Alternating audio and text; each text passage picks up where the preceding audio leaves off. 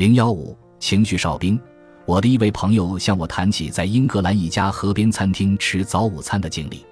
他用完餐后，沿着通往运河的石阶散步，突然发现一个女孩死死盯着河面，吓得面无人色。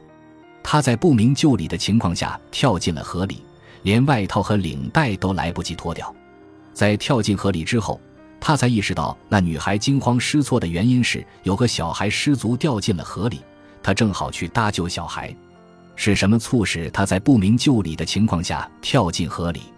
答案就在于他的杏仁核。勒杜克斯的研究揭示了人脑的构造赋予杏仁核情绪哨兵的地位，使其可以控制整个大脑。这是近十年情绪研究领域最有力的发现之一。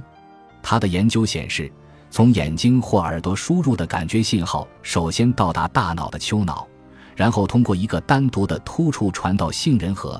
丘脑发出的第二个信号则传到新皮层及思考脑，信号的分叉使杏仁核能先于新皮层做出反应，而新皮层在通过多个层次的大脑回路对信息进行充分分析之后，才能全面掌握情况，并最终做出更加精准的反应。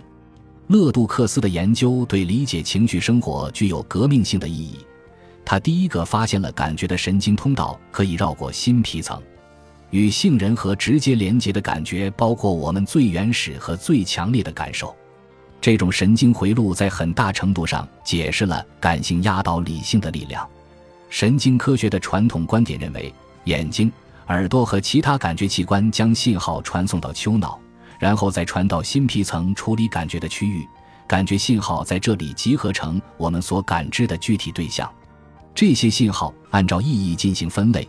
因此，大脑能够辨认每个对象以及它所代表的意义。传统理论认为，信号是从新皮层传送到边缘脑，然后由边缘脑发出准确的反应指令，并传送到整个大脑以及身体的其他部位。这一过程占用了很多甚至大部分的时间。但勒杜克斯发现，除了有一束较大的神经元连接丘脑和新皮层之外，另外有一束较小的神经元直接连接丘脑和杏仁核，这条更小、更短的通道类似于神经的后院小巷，使杏仁核能够直接接收某些感觉信号，并在新皮层接收全部信号之前做出反应。这一发现颠覆了杏仁核必须完全依赖于新皮层传送的信号，然后再形成情绪反应的理论。在一条平行的反射通道开始连接杏仁核和新皮层的同时，杏仁核可以通过另一条紧急通道激起情绪反应。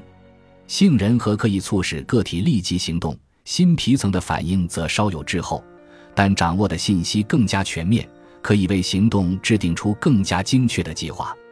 勒杜克斯对动物的恐惧进行了研究，据此推翻了盛行一时的情绪通道理论。他在一个关键的实验中破坏了老鼠的听觉皮层，然后把老鼠放在伴随着电击的声音环境中。虽然老鼠的新皮层接受不了声音信号，但它们很快就懂得害怕这些声音。有所不同的是，声音在这种情况下直接从耳朵传送到丘脑，再传到杏仁核。这一过程跳过了其他所有更高层次的神经通道。简而言之。老鼠无需任何高级皮层的活动就学会了情绪的反应、杏仁核独立的感知、记忆和指挥老鼠的恐惧情绪。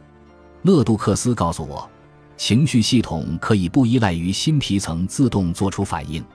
有些情绪反应和情绪记忆可以在完全没有任何意识和认知参与的情况下形成。杏仁核具有储存记忆和反应指令的功能。我们可以在清楚认识到原因之前采取行动，原因就在于从丘脑到杏仁核的神经捷径完全绕过了新皮层。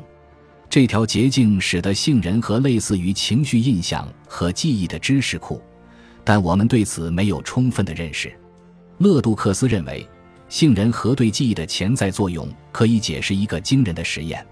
在这个实验中，人们眼前快速闪过各种奇形怪状的几何图形。